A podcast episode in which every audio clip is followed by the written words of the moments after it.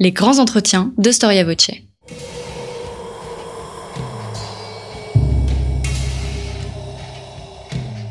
Une émission de la rédaction de Storia Voce.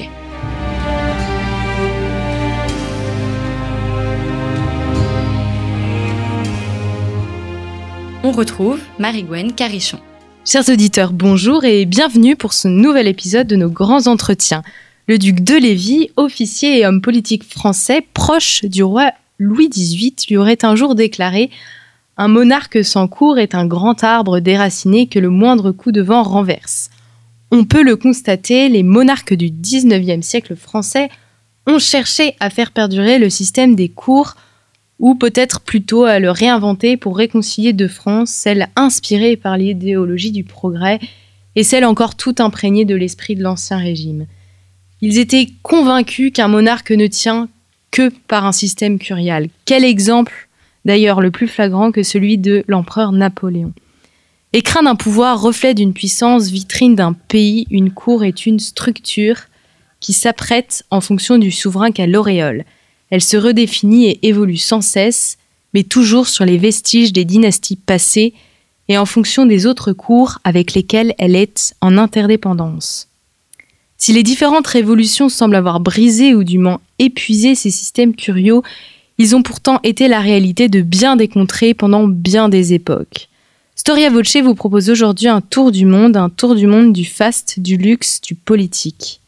Je vous propose de partir à la rencontre des dynasties les plus légendaires, des rois les plus fantasques, des reines les plus capricieuses et des royaumes les plus merveilleux, en étudiant la cour dans sa logique mondiale. Pour cette occasion, nous recevons l'historien Thierry Sarmont. Bonjour Thierry Sarmont. Bonjour. Vous êtes archiviste paléographe et conservateur du patrimoine, mais surtout, vous venez de publier un ouvrage ambitieux aux éditions Perrin intitulé Histoire mondiale des cours de l'Antiquité à nos jours. Cet ouvrage, vous l'avez co-dirigé avec Victor Bataguion, rédacteur en chef du magazine Historia. Votre ouvrage, euh, Thierry Sarment, est un ouvrage de synthèse, un essai d'histoire globale sur le thème des cours. Quand on évoque les cours, on pense quasi systématiquement aux cours royales, aux cours princières, et on imagine euh, un prince, un roi, sa suite, sa famille. C'est d'ailleurs une histoire de famille, comme euh, vous, le dites vous-même dans l'ouvrage. Alors, pour commencer, quelle définition donneriez-vous du terme afin qu'il englobe un maximum tous les temps et tous les espaces? La cour, c'est l'entourage. Quand on a dit ça, on n'a pas dit grand-chose. Je définirais la cour comme une nébuleuse, une nébuleuse qui a un centre, le monarque, et puis un certain nombre euh, d'astres qui tournent autour de cet astre central. Le premier cercle, le plus proche, c'est la famille, et c'est l'origine de la cour. Le deuxième cercle, c'est la domesticité. Une domesticité qui va prendre une dimension éventuellement politique avec le temps. Troisième cercle, ce seront les courtisans proprement dits, à savoir des personnages qui peuvent avoir des fonctions, elles, aussi domestiques, mais aussi politiques, mais aussi militaires. Puis le quatrième cercle, ça va être tous ceux que dans la France d'Ancien Régime, on appelait les personnes suivant la cour. Ça, va être des commerçants, ça va être des artistes, ça va être les, visiteurs de la cour, euh, les solliciteurs qui viennent l'entourer. Ce qui fait que vous pouvez avoir des cours très modestes, qui, seraient une famille élargie, et à l'inverse, des cours nébuleuses, des cours qui peuvent compter plusieurs milliers euh, d'individus dans leur période les plus fastes. Euh, Thierry Sarment, est-ce qu'on peut faire une typologie des cours en fonction de leur nature, de leur taille, de leur rapport au monarque? En Parfaitement, on peut faire une typologie des cours. Alors, en suivant euh, d'abord une typologie qui serait par taille, euh, pour moi, la, typologie la plus pertinente, ce serait celle qui distinguerait euh, la cour proprement dite de la cour confondue avec le gouvernement. Dans les sociétés anciennes, il y a fréquemment, majoritairement, confusion entre cour et gouvernement. Et le régime politique euh, moderne consiste le plus souvent à la séparation entre fonction curiale et fonction gouvernementale, avec l'autonomisation du politique par rapport à la cour. Dans votre ouvrage, donc, euh, vous décrivez l'histoire de plusieurs cours en fonction de différentes dynasties, différents pays. est-ce qu'on peut dénombrer, est-ce qu'on peut donner un chiffre sur, sur le nombre des cours dans l'histoire du monde? Alors, ce serait dénombrer les monarchies les systèmes monarchiques, puisque la cour suppose la monarchie. Quand vous avez un gouvernement collectif, il n'y a pas en principe de cour. Dénombrer les monarchies et aussi certains régimes autoritaires où, des, systèmes d'entourage se rapprochent à ceux des cours, puisque euh, la monarchie tend à, quand on la chasse par la porte, à revenir par la fenêtre. Vous avez les tendances monarchiques dans les gouvernements républicains ou dans les gouvernements euh, dictatoriaux ou autoritaires. Après cela, euh, la, cour euh, gouvernement, euh, elle a commencé à s'effacer, on peut dire, à partir du 16e, du 17e, du 18e siècle en Occident. Mais elle est encore très dynamique dans une grande partie du monde. Je voudrais signaler que quand on se place dans la longue durée de l'histoire de l'humanité, qui a été notre projet, et très largement aussi dans l'espace, on s'aperçoit que le régime politique le plus souvent pratiqué, c'est pas la démocratie, c'est la monarchie. La démocratie est une chose jeune, récente et encore en, gestation. Et, donc, la Cour est en fait un, phénomène euh, politique et social très universel et, encore très répandu. Donc, elle touche euh, énormément de sociétés, euh, le Japon, la mhm. Corée, la Bourgogne, mhm. la France. Et Alors, je, je, peux me permettre, nous n'avons pas été exhaustifs, pour reprendre vos questions. C'était difficile d'être exhaustif, puisque il y, a des, il y a eu à travers l'histoire des centaines, voire des milliers de régimes politiques différents. Et euh, par ailleurs, euh, il y a des, des, régimes pour lesquels les sources écrites font parfois défaut. Donc, euh, nous avons essentiellement traité de ce qu'on peut appeler l'Eurasie, en laissant de côté l'Afrique noire et les Amériques.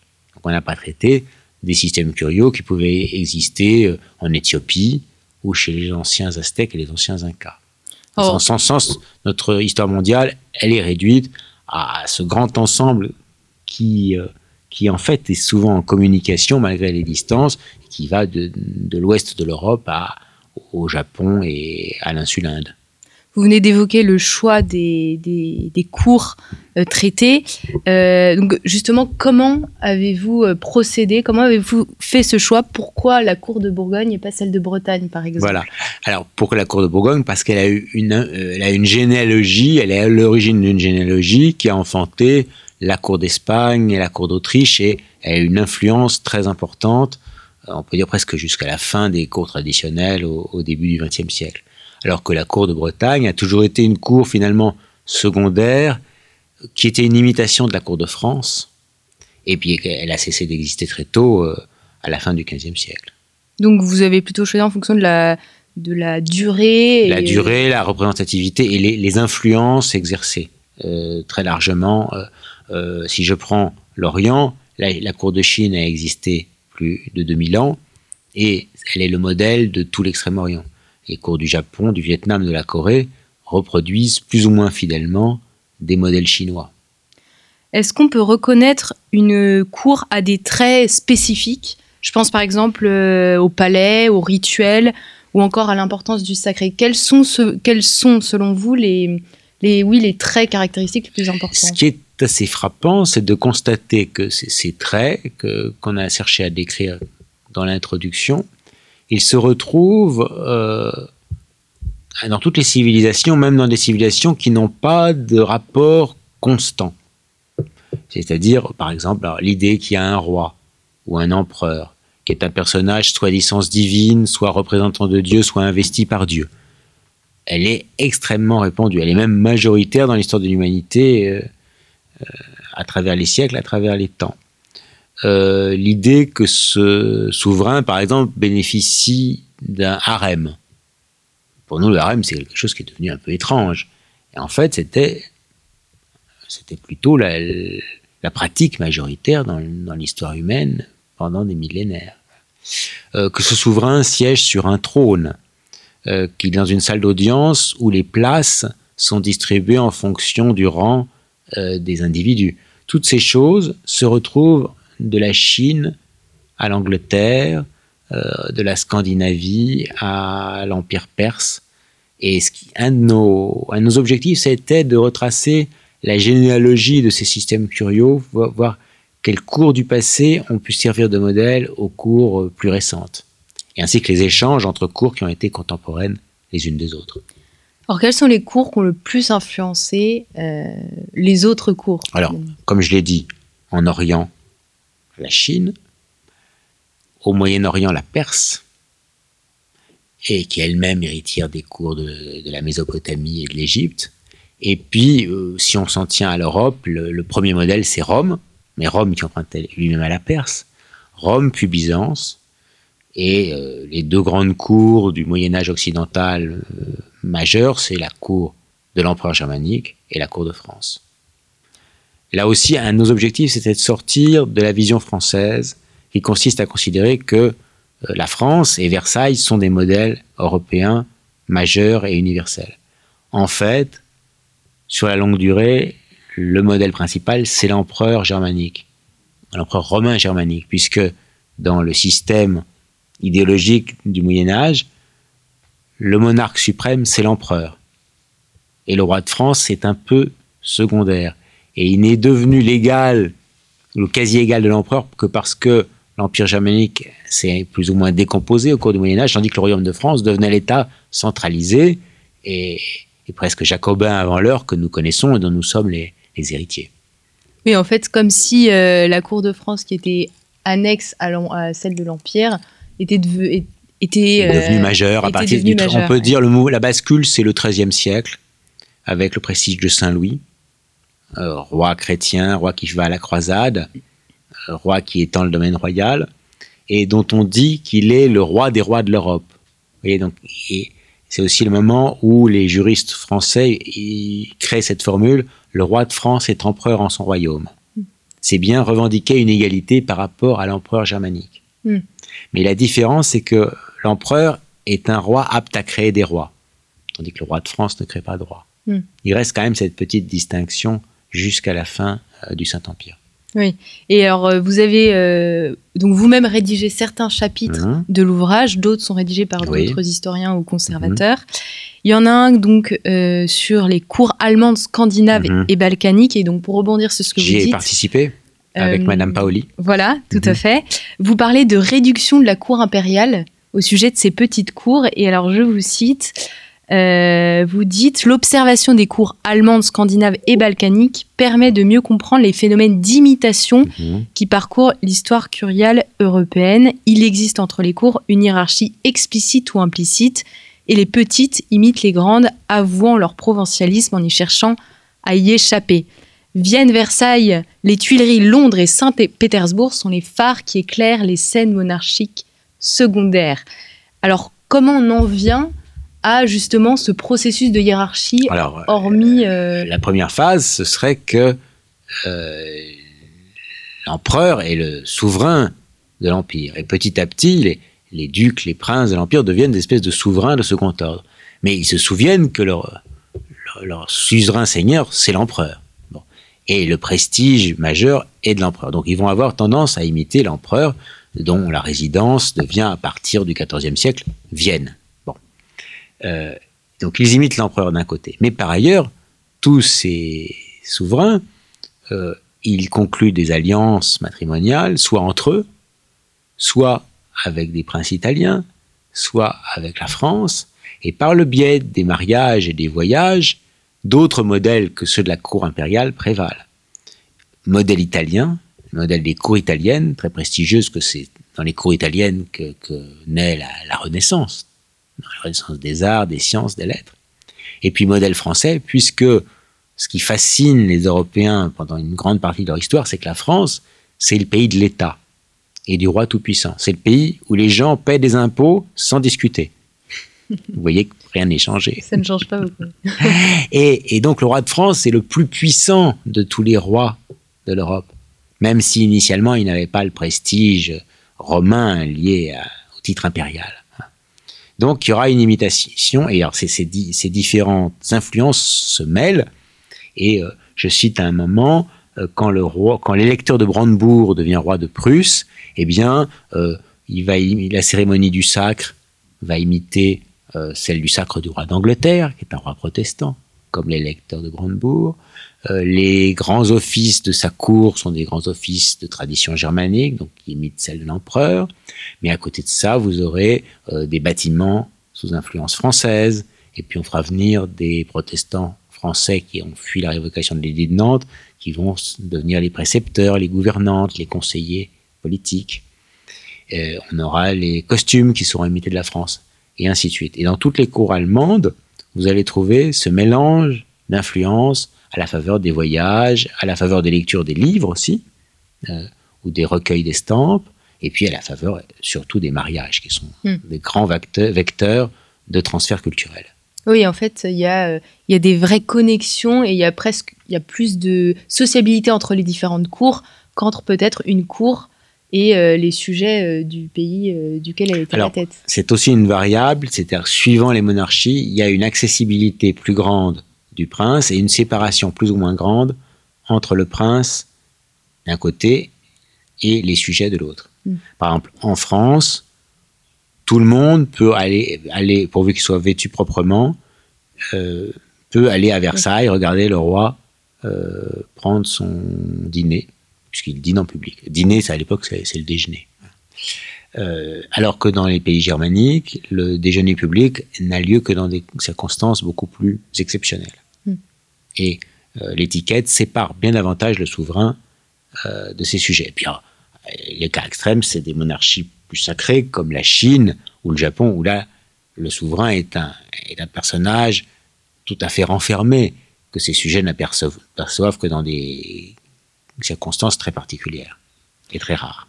Euh, vous venez d'évoquer euh, donc les, la- le sacré et j'aimerais revenir dessus. Quels sont les cours où le sacré a le plus de place et quel est l'impact sur le fonctionnement de la cour? Alors, ce, ce sont les cours où le, le souverain est le plus associé, directement associé à la divinité, dont il tire la légitimité de son pouvoir. Alors, si je reprends euh, l'exemple de la Chine, en Chine, l'empereur est le détenteur du mandat céleste. Alors, il n'est pas un dieu lui-même, mais euh, d'abord, il n'y a pas de dieu majeur, euh, de dieu unique dans le, panthéon taoïste, mais il y a une forte charge sacrale de l'empereur. Et ça amène une cour extrêmement ritualisée, puisque la cour et le palais empruntent finalement leur disposition et leur rite au temple, à la religion. hein. C'est quand même le, lointain, lointain antécédent. Euh, si je prends la, France qui nous est familière, le roi de France, il est réputé le lieutenant de Dieu sur terre. Une grande partie des cérémonies publiques à laquelle il participe, ou des cérémonies quotidiennes, ce sont des offices religieux ou des processions. Euh, le roi de France, il a ce pouvoir euh, dit thaumaturgique de toucher les écrouelles. C'est-à-dire les écrouelles, ce sont ces, ces- maladies de peau euh, qu'il est censé guérir en imposant la main sur elles. Et c'est un pouvoir dont il est censé euh, jouir depuis le haut Moyen Âge et qui sera exercé pour la dernière fois par Charles X, donc le dernier roi de France euh, légitime. Qui euh, dit cours, dit société de cours, c'est un terme que vous utilisez dans Mhm. votre ouvrage. Est-ce que vous pourriez expliquer à nos auditeurs ce qui se cache derrière ce terme? Alors c'est c'est pas un- pas une expression que nous avons inventée, nous l'avons emprunt- empruntée à Norbert Elias, qui a écrit un ouvrage du même nom. Euh, la société de cour, c'est le fait que euh, la cour est le lieu où se déroule ce qu'on appelle un processus de civilisation. C'est le centre des arts, des lettres, des sciences. Euh, c'est là où ce qu'on appelle la grande culture s'est forgée les grands peintres du XVIe siècle au XIXe siècle sont des artistes qui travaillent essentiellement pour les cours. Les grands musiciens sont des musiciens de cour. Euh, Mozart était compositeur pour l'archevêque- prince archevêque de Salzbourg, puis pour l'empereur d'Autriche. Euh, Velázquez, c'était le peintre du roi d'Espagne. Molière, c'est le comédien de Louis XIV. Et par ailleurs, la cour est le lieu où se joue aussi un processus de euh, diminution de la violence des élites, euh, où le rôle des femmes est important, et où se crée la civilisation moderne, la civilisation de la, des manières, des mœurs, de la politesse. Oui, c'est en fait la, la vitrine de la civilisation propre à un pays, un pays est finalement le l'acmé, enfin le. C'est aussi une vitrine. Alors c'est une vitrine de la puissance du monarque, Mm. Et puis aussi c'est considéré comme euh, euh, une sorte de, de réduction de, cos- de microcosme, qui est une réduction du pays tout entier. D'ailleurs, Mm. sous Louis XIV, quand on dit toute la France, quand on parle de toute la France, on veut dire toute la cour. Mm. Mais toute la France a admiré la naissance de Monsieur le Dauphin, ça veut dire la cour a admiré. la- C'est vraiment l'idée que la cour est l'image du pays.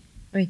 Et ça, ce- cette idée-là, cette assimilation, elle va évidemment éclater au XVIIIe siècle. Donc c'est à la fois euh, un relais du, du prestige du roi donc euh, à l'intérieur du pays, mais également à l'extérieur du pays. Euh, et c'est l'idée du chapitre d'Alexandre Maral qui parle de la cour de France comme celle qui donne le ton à l'Europe. Pourquoi la cour de France donne le ton à l'Europe? Est-ce que on est dans le cliché historiographique?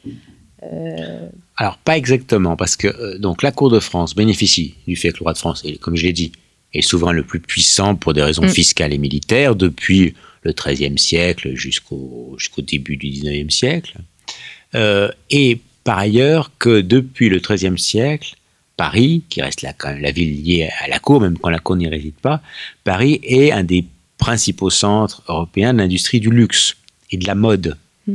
Et euh, ça reste vrai aujourd'hui. C'est la, la seule industrie française qui soit bénéficiaire sur la longue durée, c'est l'industrie du luxe. Et, donc, euh, les grands commanditaires de- des objets de luxe sont à la cour. Et de même que les modes se renouvellent à partir de la cour. Et il y a un rayonnement des arts du luxe français et de la mode française à partir de la cour de France. Donc, il y a un moment où l'Europe entière s'habille à la française. Oui, et d'ailleurs jusque- jusqu'en Russie, il y a des répercussions. euh, Et ça restera, ça restera. Alors, et ça restera vrai même après la disparition des cours. La mode européenne se fera à Paris, on peut dire jusqu'aux années 50. Et la mode française a toujours. euh, Et elle reste, ça- elle reste prestigieuse. hein. Vous avez également écrit un chapitre, euh, Thierry Sarment, sur la cour de Perse, qu'on Oui. connaît moins. On connaît Oui. bien la cour de Versailles, mais on connaît moins la cour de Perse. Des Achéménides au Pahlavi. Euh, Reprenez-moi si je m'exprime Ah oui, mal. alors ça m'a paru indispensable parce que c'est une cour qui est très importante euh, dans la généalogie des cours. Donc c'est une cour de la haute, qui commence dans la haute antiquité, qui hérite des, des premières cours sacrales d'Égypte et de Mésopotamie, puisque les Perses ont conquis successivement Babylone, la Syrie euh, et l'Égypte. Donc elle hérite de ce système de monarchie sacrée avec ce, roi un peu divinisé qui trône. Et en même temps, euh, la, Perse, malgré de grandes vicissitudes, a une très longue durée historique. Et elle a servi à transmettre ce modèle de monarchie sacrée euh, à Rome, à Byzance, puis aux monarchies islamiques. Pourquoi? Parce que d'abord, la Perse a été le seul État que Rome n'ait pas réussi à vaincre. Donc Rome est resté pendant quatre siècles en contact constant avec l'Empire perse, qui était son principal rival, mais avec qui il y avait des échanges euh, euh, très, très récurrents. Et Byzance, qui est l'Empire romain d'Orient, s'est trouvé dans la même situation. Et quand l'Empire romain s'est transformé en monarchie, eh bien, il a repris les modes de, de présentation du monarque et de d'étiquette qui étaient ceux de la Perse antique. Et donc euh, une, euh, un retentissement beaucoup plus important qu'on l'imagine. Tout à fait. En- Et de même, quand les califes, qui au départ étaient des personnages euh, essentiellement religieux, à la fois c'était des leaders religieux et des conquérants, se sont transformés en monarques, ils se sont fondus dans le moule de l'empereur perse Sassé- euh, sassanide. Alors comment elle, Ils avaient vaincu. comment et pourquoi elle se termine cette euh, cette Alors, elle, elle se termine très tard, elle se termine il y a à peine 30 ans, avec la chute du dernier chat, Mohamed Reza Pahlavi. Et alors là, on arrive en fait à un phénomène intéressant, c'est la résurgence des cours et, le- et leur occidentalisation. Mm. Euh, Mohamed Reza Pahlavi euh, se voulait à la fois l'héritier des, anciennes dynasties euh, perses, depuis les Achéménides, depuis Cyrus, depuis Darius, mais en même temps c'était un homme profondément occidentalisé qui parlait le français comme vous et moi, qui avait été élevé en Suisse au pensionnat Le Roset et qui était très inféodé aux Américains. Et euh, en fait, il s'est trouvé un peu dans cette situation d'être partagé entre deux mondes, à la fois iranien d'un côté et européen de l'autre. Et il s'est se fait couper de ces, sujets, ce qui fait que son entreprise de modernisation, Reza Shah, c'est un peu un personnage, c'est un peu un Pierre le Grand qui a échoué, si vous voulez. Euh, il a voulu donc lancer son pays dans cette entreprise de modernisation, mais en coupant trop radicalement avec les racines du passé euh, islamique de, son pays. Il est devenu une sorte d'étranger dans son propre, propre pays. C'est le, c'est un peu le, dans le piège de l'occidentalisation. Et il a suscité un phénomène de rejet qui a entraîné euh, sa chute. Alors, ce qui est très paradoxal, c'est de voir, euh, dix ans avant la révolution islamique de 79, ou 12 ans, ces fastes de son couronnement, ou les fêtes de Persépolis, qui évoquent à la fois les grandes fêtes de l'Antiquité, mais aussi des fêtes à la française. Il y a quelque chose de tragique dans cette espèce de, mélange de tradition curiale qui finalement a été rejeté par le peuple iranien.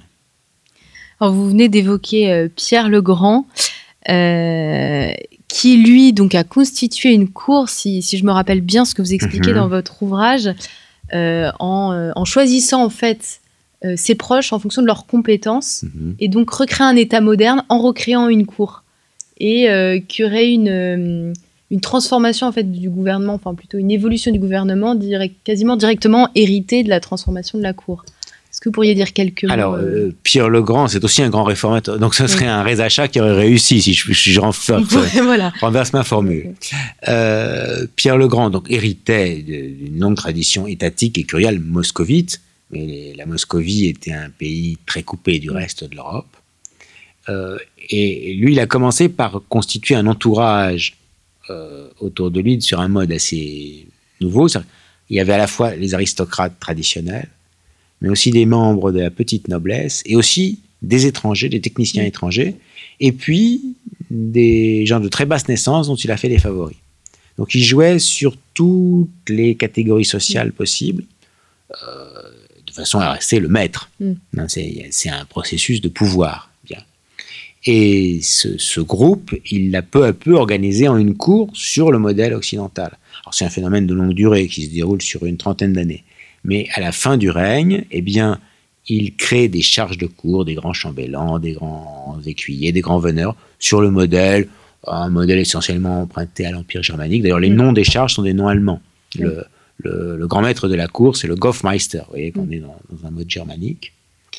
Euh, ça reste encore euh, très, très formel. Et puis par ailleurs, il y a aussi cette, cette, idée que la cour est le lieu de la civilisation des mœurs, et notamment, euh, il crée ce qu'on appelle les assemblées, il prend le mot français, et en fait, il cherche à acclimater les salons parisiens mm. dans un pays où jusque-là, les hommes et les femmes étaient entièrement séparés. Mm. Donc vous voyez, la cour, c'est à la fois un mode de gouvernement et un mode de, on peut dire, de domestication de la noblesse, comme on disait pour Louis XIV, mais aussi de, de transformation de la société et de l'État. Vous avez parlé des, femmes, je me permets de rebondir. Euh, dans votre introduction, vous dites que la cour est aussi le lieu du pouvoir féminin. Oui, parce que, bah, parce que donc, comme la cour au départ c'est la famille, dans la famille il y a les femmes, et les femmes elles ont ce rôle majeur de d'assurer la, la pérennité d'une dynastie. Donc elles arrivent par ce biais à gagner du pouvoir, même quand le système politique et social les considèrent comme d'éternels mineurs. Et donc, dans toutes les sociétés, même les plus hostiles aux femmes, vous allez vous retrouver avec des femmes assurant la régence, voire même parvenant à assumer le pouvoir. Vous avez eu une chinoise qui est devenue impératrice régnante. C'est arrivé qu'une fois tout de même. Hein. C'est arrivé. mais c'est arrivé. Vous avez eu plusieurs impératrices japonaises. Vous avez eu des reines régentes et des reines régnantes en Europe. Et ce qui est intéressant c'est que ce phénomène s'accélère à partir du XVIe siècle. alors, on peut, on peut l'expliquer aussi par une, un très lent changement de la condition féminine à partir de la Renaissance, qui, qui est imperceptible du point de vue juridique, mais euh, on, peut, on peut le remarquer par le fait qu'il y a de plus en plus d'auteurs antiféministes. Hmm. Avant même qu'il y ait du féminisme, notamment, un des topos, c'est de dire la, la cour est un lieu de pouvoir féminin, c'est négatif. Le rôle des femmes en politique est toujours funeste, Mais c'est bien la preuve qu'il y a une sorte de longue et pente ascendante Mm. Du rôle des femmes avant même les transformations que nous avons connues au 19e siècle et puis surtout au 20e siècle, qui sont très récentes finalement.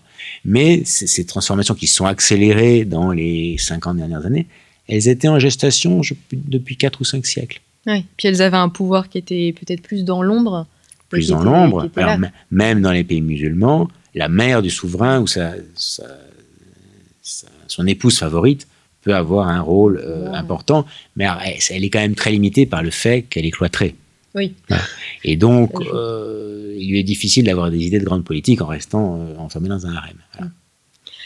On parlait tout à l'heure du lien entre le religieux et, et le royal. Les cours, c'est pas seulement pour les chefs politiques, mais également pour les responsables religieux. Il y a un chapitre de votre ouvrage qui est consacré à la cour pontificale, donc euh, rédigé par euh, Jean-Yves Borio, spécialiste de la Renaissance italienne. Quelle est la spécificité de cette cour, de cette cour pontificale, et depuis quand existe-t-elle? C'est une cour religieuse, donc comme vous l'avez dit. C'est une cour qui, elle aussi, a des centaines d'années, voire maintenant plus, de mille ans euh, d'existence. Elle est spécifique d'abord par le fait qu'elle a à sa tête un monarque électif et non héréditaire. Bien, même s'il y a parfois des, dynasties de cardinaux, donc l'un neveu, et des, et des papes qui, se succèdent dans, la même famille. Et alors sa spécificité, c'est que elle est au service du sacré, donc le rite, il tient, et l'étiquette y ont un rôle fondamental, et puis elle est un conservatoire extraordinaire des traditions les plus antiques. Euh, J'inciterai nos auditeurs à aller sur YouTube, regarder quelques vidéos représentant les cérémonies du Vatican avant euh, le Concile de Vatican II. Vous voyez euh, le souverain pontife promener sur un palanquin, sur un trône, qu'on appelle la sedia gestatoria, et il est entouré de tout un cortège de, militaires chamarrés, de personnages ecclésiastiques, de princes, de princes de la noblesse romaine, et il y a autour de son trône deux personnages qui tiennent de grands éventails en plumes d'autruche, c'est ce qu'on appelle les flabella. Et les flabella étaient déjà en vigueur dans l'Empire romain tardif au IVe siècle. Donc la cour pontificale maintient des usages qui sont ceux de la Rome tardive, jusqu'à très Mm. récemment, des usages qui sont ceux de l'Empire romain tardif. En fait, il y a aussi, du fait que ces cours se perpétuent, une conservation des traditions. il y a- il y a- il y a- parfois, il y a aussi invention de la euh, tradition. oui. Mais, mais là, il y a- alors, dans la cour romaine, ce qui est fascinant, c'est la pérennité de très antiques euh, traditions qui viennent parfois de la, de la très haute, euh, de la très haute antiquité, voire du, voire du haut Moyen Âge, et, et ainsi de suite. Bon, euh, bon, je reprends les, les, les gardes suisses, leur uniforme a été dessiné par Michel-Ange. Et donc cette cour euh, a beaucoup évolué. Et, Récemment. et Son- récemment, son évolution récente est très. il y a une sorte d'accélération de l'histoire, mais qu'on rencontrerait dans d'autres dans d'autres phénomènes.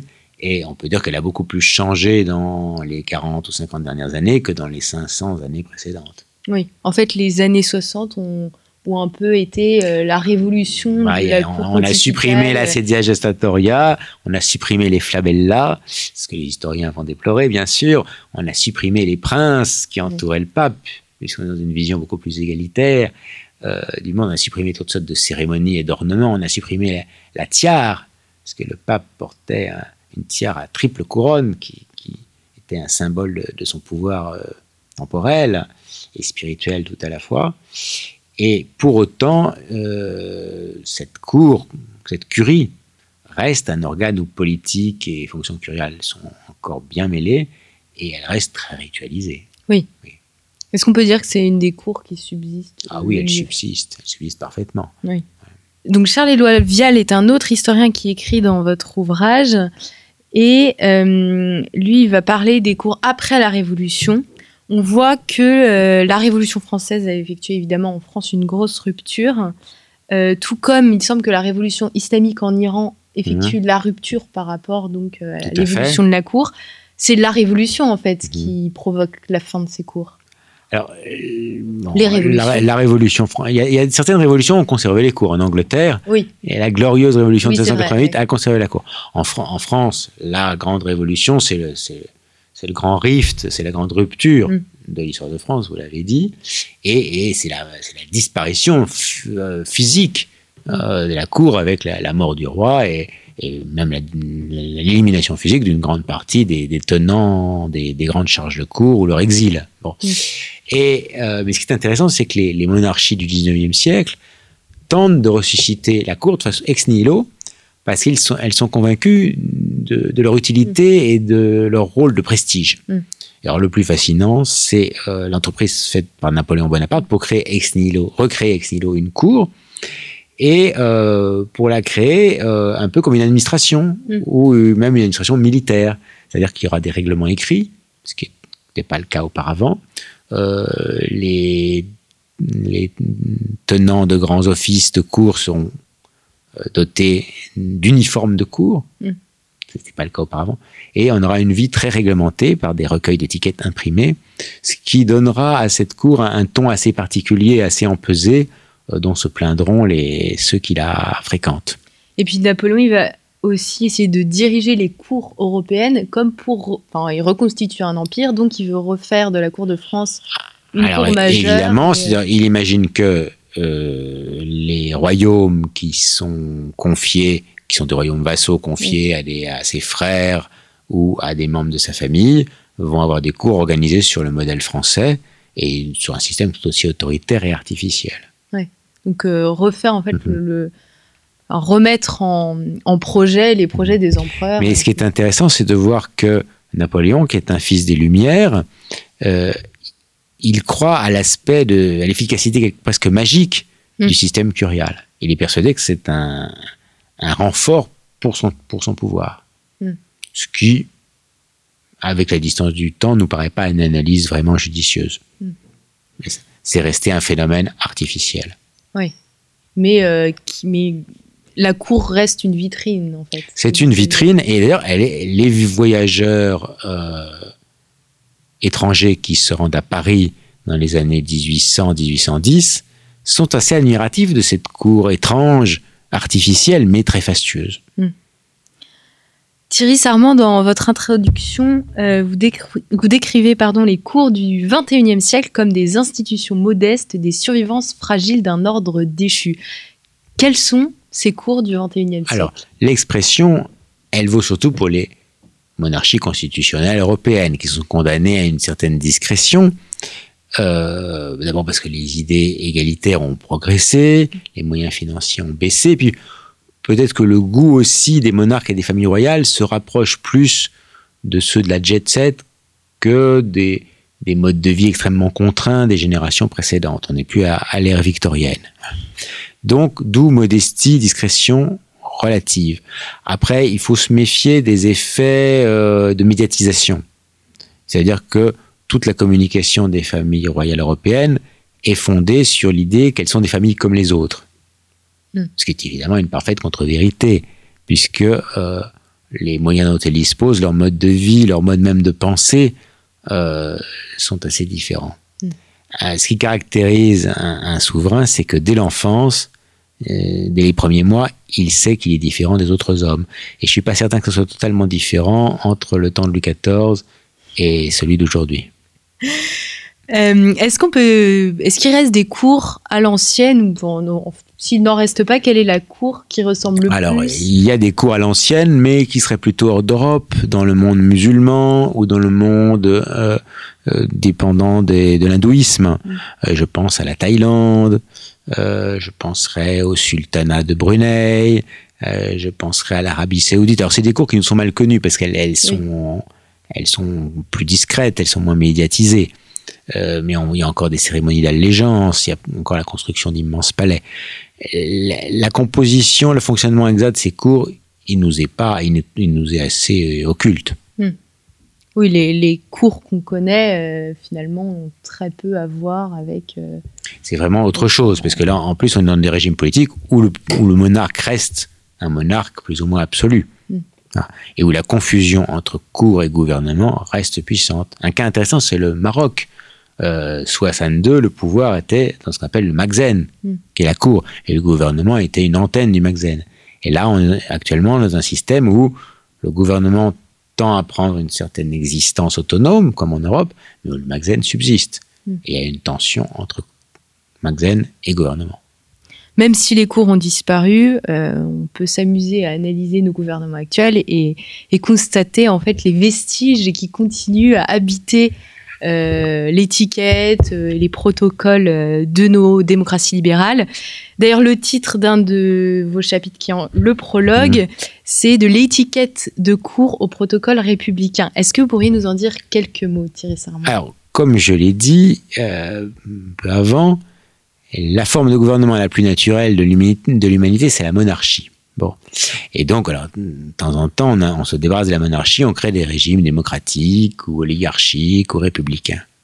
Mais euh, cette monarchie, chassée par la porte, revient par la fenêtre. Et vous, on voit se dessiner des tendances monarchiques dans les gouvernements républicains qui soient monarchiques, euh, qui soient pardon, démocratiques ou euh, autoritaires.